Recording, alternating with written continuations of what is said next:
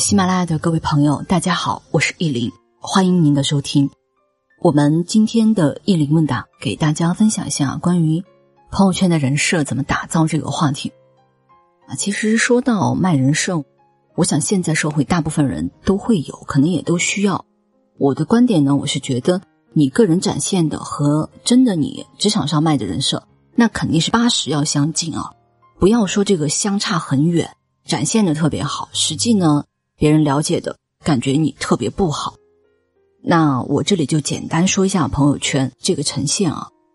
其实，在课堂上我在讲礼仪话题的时候，我会去讲微信礼仪，我会让所有学员把手机点开看微信。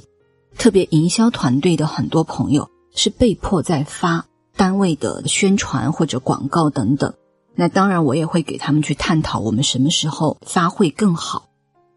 那人家客户朋友想了解的这个朋友圈是一个真实的人，是一个真实的你。以前有一位领导给我说过这么一句话啊，我给大家分享一下。他说的是：我们的生活态度对客户愿不愿意和我们做朋友起到了关键作用。其实，作为一位带营销团队的领导，我觉得他的朋友圈发的很好啊，应该四十多一位女性吧，就是头像就非常职业专业。这个也是我在很跟很多姑娘讲的，你的职场形象，特别朋友圈的头像啊，一定要端庄稳重或者好看。但这个好看不是叫你搔首弄姿的好看，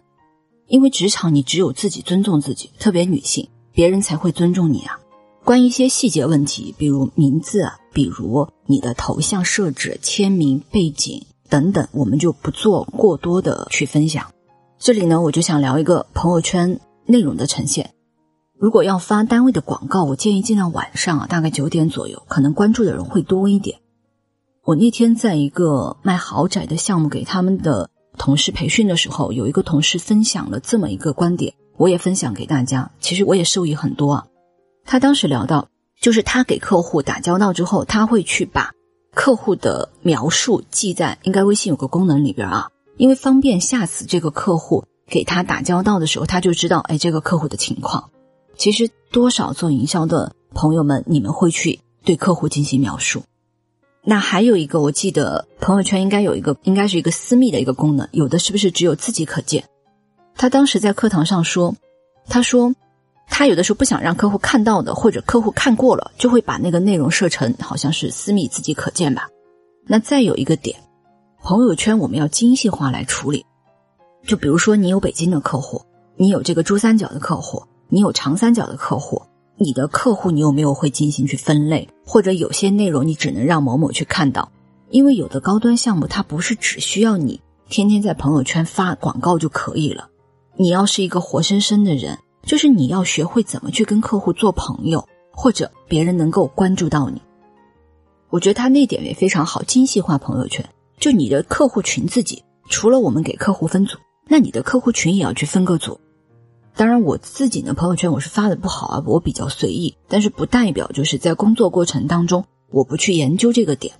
那最后给大家总结一下，今天我没有花那么多时间去给大家分享朋友圈的这个呈现，微信的名字、头像，还有你的签名这些内容等等。各位如果是工作上用的微信啊，不要老换这些，你就改了就不要再改，想好再改。我还有一个内容呢，就是给大家分享了我在课堂当中遇到有业务能力非常强的同事给大家分享的朋友圈的打造啊这个话题。那我们今天的分享就到这里，当然也欢迎大家多多订阅和转发。最后，愿你一切安好。